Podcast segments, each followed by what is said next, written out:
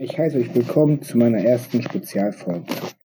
Biblisch betrachtet, nach dem biblischen Kalender ist heute Christi Himmelfahrt und nicht letzte Woche oder wann wir das gefeiert hatten nach unserem weltlichen gregorianischen Kalender. Da die Himmelfahrt aber mit dem Pfingstereignis so nah beieinander hängt und verknüpft ist, hebe ich mir dieses dann für ein Pfingstspezial auf, was halt die Tage auch kommen wird. Stattdessen habe ich mir aus aktuellem Anlass vorgenommen, über die Trinität zu sprechen. Ich weiß, dass sehr viele Christen die Trinität über alles stellen und sagen, das sei biblisch und dass andere Leute auch sehr scharf angegangen werden, wenn die sagen, die Trinität ist nicht biblisch. Ich habe da meine eigene Vorstellung, nämlich, dass die Trinität total unbiblisch ist. Ich weiß nicht, ob es daran liegt, dass ich jetzt halt die Lutherbibel von 1545 benutze, hauptsächlich bei meinem Bibelstudium, oder ob es einfach Intuition ist oder ich weiß es nicht. Aber schauen wir mal, was die Bibel sagt.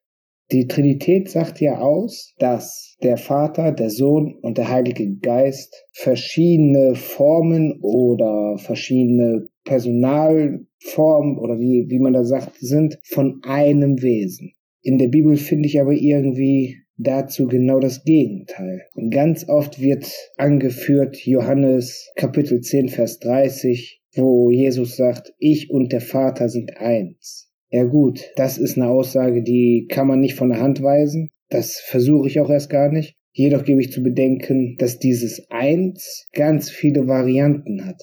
Im Urtext, also im griechischen Text steht heiß ich weiß jetzt nicht, ob ich es richtig ausgesprochen habe. Das ist das Wort G1520 und bedeutet unter anderem eins sein, aber irgendwie eine Distributiv bedeutet davon einer nach dem anderen, hintereinander und nicht durcheinander oder gleichzeitig. Naja, ich bin jetzt kein Deutschlehrer oder ähnliches, darum mit Distributiv kann ich nicht viel anfangen, aber wie gesagt, ich habe halt beide Definitionen zu dieser Bibelstelle gefunden, beziehungsweise speziell zu diesem Wort sind eins. Ich möchte jetzt auch, wie gesagt, diese Stelle gar nicht groß weiter in Abrede stellen. Ich weiß, dass ganz oft auf diese Stelle halt eingegangen wird, wenn man die Trinität begründen will. Ich weiß aber auch, dass die Trinität erst viel, viel später nach dem Herrn kam und das dann mit dem Kaiser Konstantin zusammenhängt, dass er gefordert hat von den Kirchen, sich zu einigen, eine Lehre zu einigen, da sieht man dann halt genau dasselbe, wie wir auch heute in unserem Alltag sehen, die, die ersten Versuche, alles einheitlich zu machen. Denn eins dürfen wir nicht vergessen, auch wenn wir sagen Kaiser Konstantin, er war nicht nur Kaiser von dem weltlichen Reich, er war natürlich auch das Kirchenoberhaupt, was mir sehr zu denken gibt, da der Mann, naja, verschiedene Quellen sagen das etwas anders, aber alle sind sich einig, sehr spät zum Christentum kam. Ob er jetzt auf dem Totenbett erst sich zum Christentum bekannte oder etwas früher, da wie gesagt verschiedene Quellen, verschiedene Ansichten, Interpretationen. Aber alle sind sich einig, der Mann war während der ganzen hauptsächlichen Zeit, wo er das Kirchen- und das weltliche Oberhaupt war, kein Christ. So, worauf ich aber eingehen möchte zu Beginn, ist einmal Epheser Kapitel 1, Vers 2 und 3. Der Brief des Paulus an die Epheser, Kapitel 1, Vers 2. Gnade sei mit euch und Friede von Gott, unserem Vater und dem Herrn Jesu Christo. Da unterscheidet Luther zwischen Gott, dem Vater, und unserem Herrn Jesu Christo. In Vers 3 schreibt Luther, Gelobet sei Gott und der Vater unseres Herrn Jesu Christi, das heißt also, Gott sei gelobt und der Vater unseres Herrn, Jesu Christi. Das heißt, da differenziert Luther auch wieder einmal, der uns gesegnet hat mit allerlei geistlichem Segen in himmlischen Gütern durch Christum. Das ist eine kleine Stelle, zwei Verse hintereinander, jedes Mal wird differenziert zwischen Jesus, unserem Herrn, und seinem Vater, Gott. Im selben Kapitel, also Kapitel 1, Vers 17, da schreibt Luther, dass der Gott unseres Herrn Jesu Christi, der Gott unseres Herrn Jesu Christi, also ein Gott über Jesus praktisch, der Vater der Herrlichkeit, gebe euch den Geist der Weisheit und der Offenbarung zu seiner Selbsterkenntnis, Wie gesagt, allein im Epheser im ersten Kapitel direkt drei Stellen, die einem im Auge springen, das ganz genau differenziert wird. Im Epheser weiter, aber im Kapitel 3, die Verse 14 und 15, da steht bei Luther, derhalben beuge ich meine Knie gegen den Vater unsers Herrn Jesu Christi. Also da wird der Vater von unserem Herrn benannt. Vers 15. Der der rechte Vater ist über alles, was da Kinder heißt, im Himmel und auf Erden.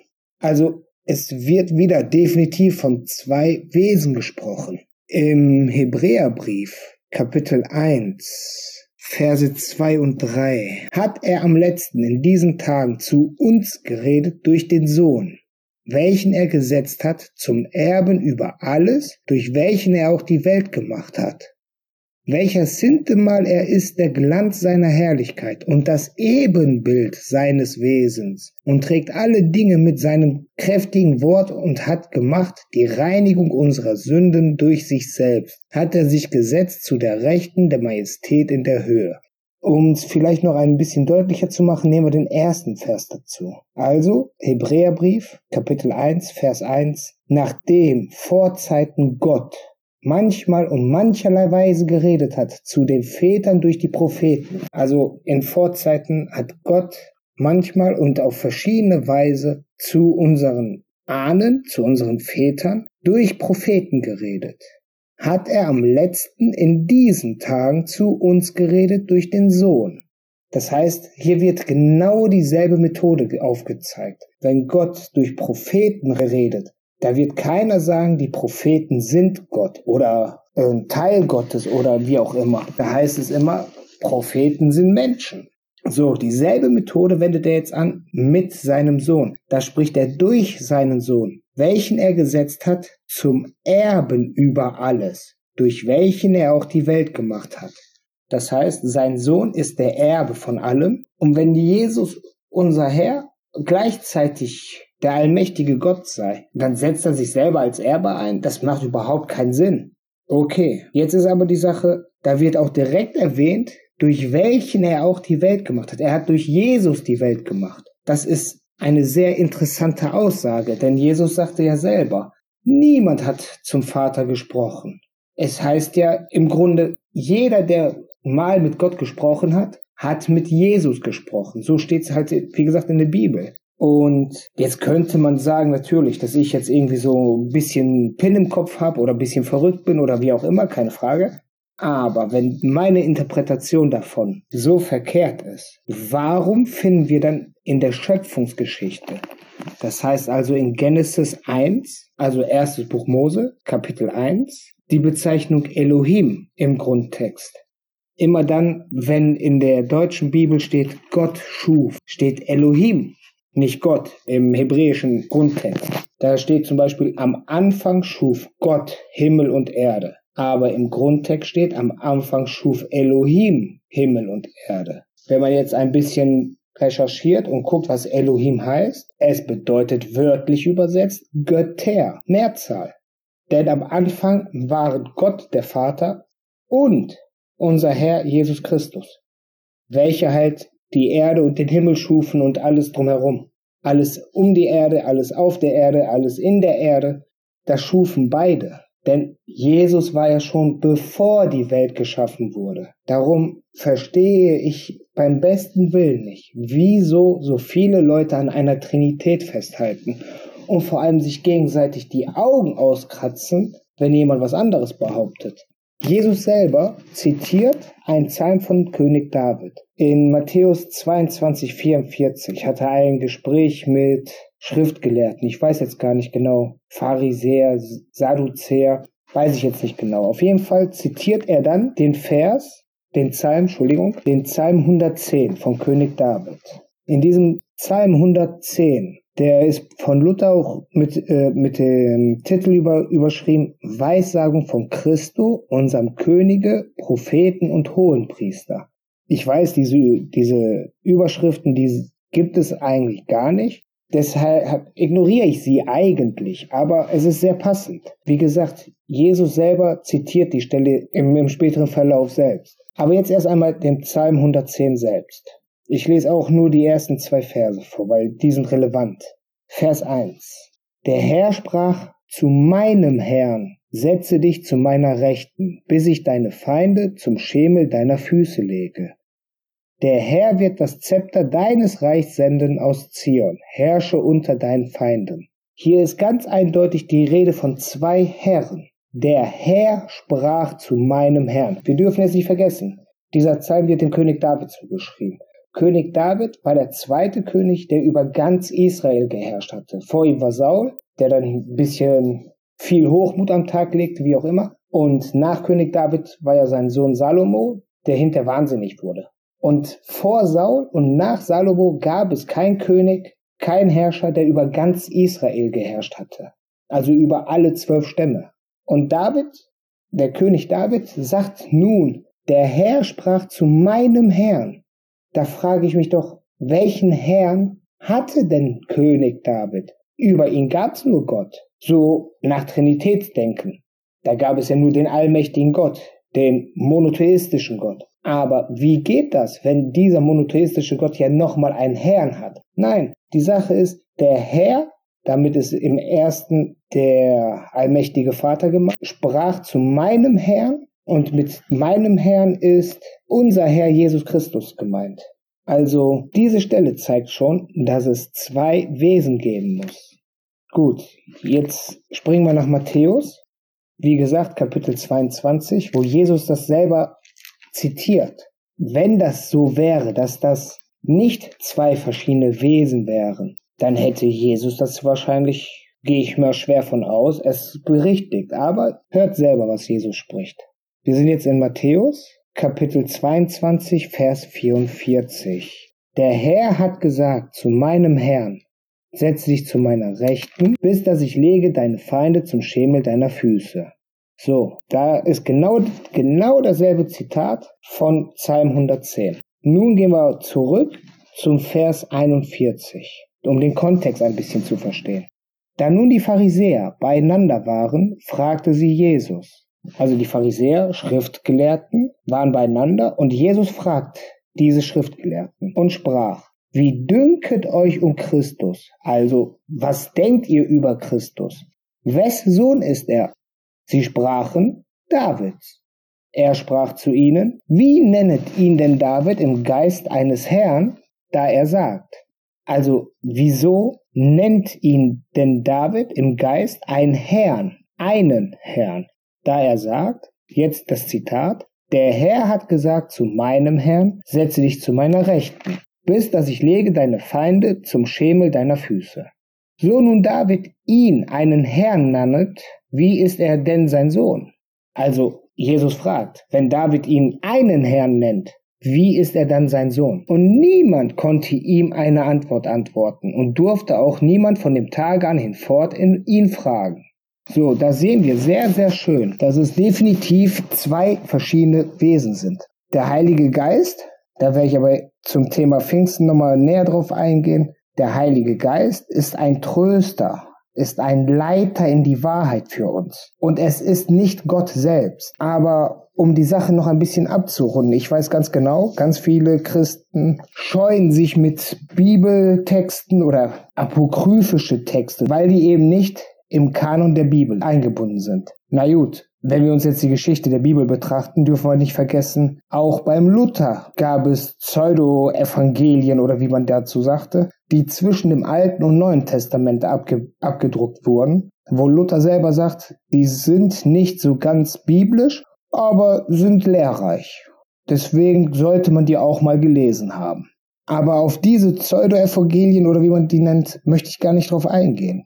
Denn ich möchte vielmehr auf den Propheten Henoch eingehen. Alle, die nicht über Henoch so Bescheid wissen, er ist der Einzige, der nicht gestorben ist. Der wurde entrückt. Der ist zum Herrn gegangen. Und jetzt nicht zum Herrn gegangen in Form von gestorben und zu ihm hin, sondern leiblich entrückt worden. Er lebte dort. Und vom Henoch gibt es ein Buch, das Buch Henoch, welches erst in der Kaiserzeit wiederentdeckt wurde, weil ein kleines Völkchen, ich glaube in Afrika, in Äthiopien, ich glaube so ein kleines äthiopischer Stamm war das, dieses Buch aufbewahrt hatte. Sonst war das Buch überall vernichtet, ausgerottet. Zumindest offiziell. Vielleicht gab es auch irgendwo versteckt eins oder was, das weiß ich nicht. Aber offiziell war es verschwunden, existierte es nicht mehr.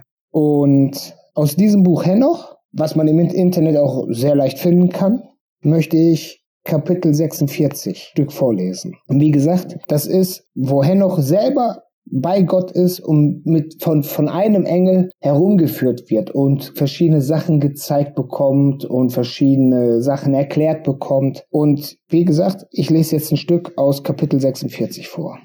Und da selbst sah ich einen, der hatte ein Haupt der Tage, man kann auch sagen betagtes Haupt, und sein Haupt war weiß wie Wolle, und bei ihm war ein anderer, dessen Gestalt hatte das Aussehen eines Menschen und sein Antlitz war voll Anmut, gleich eines heiligen Engels. Und ich fragte einen der Engel, der mit mir ging und mir alle Geheimnisse zeigte, nach jenem Menschensohne, wer er wäre und woher, woher er wäre, warum er mit dem betagten Haupte ginge, also mit dem Mann oder wie auch immer, mit dem betagten Haupt, mit dem grauen Haaren. Und er antwortete und sprach zu mir, dies ist der Menschensohn, der die Gerechtigkeit hat und bei dem die Gerechtigkeit wohnt und der alle Schätze des Verborgenen offenbart, weil der Herr der Geister, so bezeichnet Henoch den Gottvater, weil der Herr der Geister ihn auserwählt hat und dessen Los vor dem Herrn der Geister den Sieg davon getragen hat, durch Gerechtigkeit in Ewigkeit.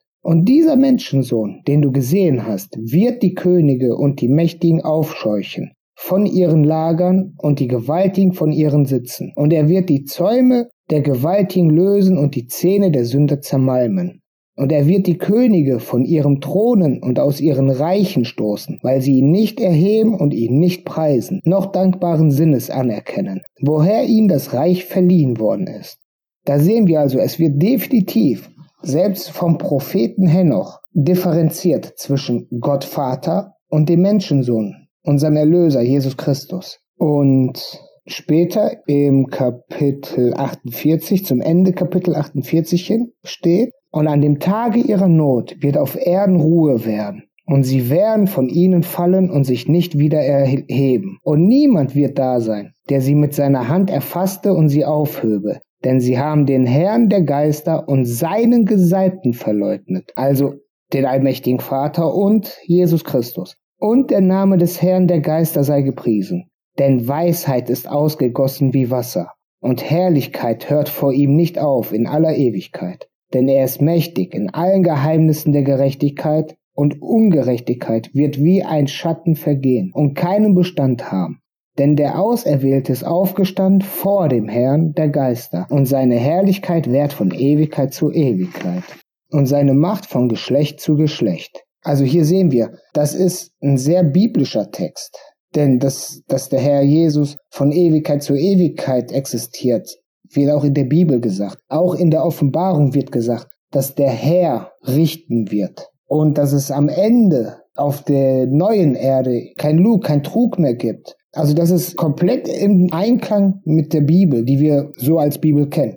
Also wie gesagt, ich bin dafür, dass die Wahrheit kundgetan wird, aber ich bin nicht dafür, dass man eine Trinitätslehre verbreitet, die auf Fachbücher beruhen von Theologen, die es studiert haben, ohne wirklich die Bibel ernsthaft gelesen zu haben. Ich weiß nicht, ob jemand von euch schon mal die äh, MacArthur Studienbibel gelesen hat. Da sind in den Fußnoten, die sind sehr ausführlich, da sind sehr viele drin, keine Frage. Aber selbst in den Fußnoten wird immer wieder Widersprüche gebracht. An der einen Stelle bei Sinnflut heißt es, niemand weiß genau, wie der Kalender damals war. Und an der anderen Stelle kann man aber sagen, die Sinnflut hat so und so lang gedauert. Ja, wenn ich keinen Kalender weiß, was für ein Kalender man damals hatte, wenn man denn einen hatte, wie kann ich dann sagen, die Sinnflut ging so und so lange? Also ich bin da immer so ein bisschen zwiespältig. Und in der Fachliteratur, ich habe selber so ein Buch hier, das ist Bibelkunde des Alten und Neuen Testaments von Preuß und Berger aus der UTB für Wissenschaft, Quelle und Meyer. Naja gut, ist jetzt die sechste Auflage. Ich glaube, die sind jetzt irgendwie bei siebten oder so. Ist jetzt auch nicht wirklich relevant, welche Auflage aktuell ist. Die Sache ist aber, da wird zum Beispiel beim Buch Mose kommentiert, dass das ein Widerspruch sei. Und dann werden da zwei Bibelstellen aufgeführt. Wenn man die Bibelstellen aber aufmerksam liest, dann ist da kein Widerspruch. An der einen Stelle heißt es, Mose, nimm von den reinen Tieren sieben Paare, also sieben männliche, sieben weibliche, und von den unreinen zwei Paare, zwei männliche, zwei weibliche mit. Und an der zweiten Stelle, die jetzt im Widerspruch sein soll, da steht dann drin, dass die Tiere paarweise in die Arche gingen. Ja, das eine erklärt, was mitgenommen werden soll oder wie viel mitgenommen werden soll und das andere sagt, wie es mitgenommen wurde, wie es in die Arche reinging. Aber in dieser Fachliteratur wird sowas als Widerspruch dargestellt. Ja, wie gesagt, ich bin kein großer Fan. Ich wollte selber Theologie studieren, aber in Teilzeit und in Teilzeit wird es nicht angeboten und da bin ich dem Herrn sehr, sehr dankbar, dass ich an, an solch Lehren nicht teilnehmen musste oder nicht teilgenommen habe, stattdessen die Bibel selber lesen. Nichts ist so wichtig wie selbst seine Bibel zu lesen. Natürlich, es ist aufwendig, mühselig, alles selber sich zu erarbeiten, aber es ist mit Freude verbunden, zumindest für mich. Ich freue mich jedes Mal, wenn ich die Schrift lesen kann. Und ich freue mich über Tage hinweg, wenn ich eine neue Erkenntnis, einen neuen Zusammenhang selber festgestellt habe. Wie gesagt, das war jetzt mein erstes Spezial und ich hoffe, ich habe wieder zum, zum Denken, zum Nachdenken, zum Grübeln anregen können. Und ich hoffe, nicht allzu viele Christen verärgert zu haben, weil ich mit deren Trinitätsauffassung nicht im Einklang bin. Ich wünsche euch noch einen restlichen, gemütlichen Abend und freue mich darauf, wenn ihr das nächste Mal wieder einschaltet. Bis dann.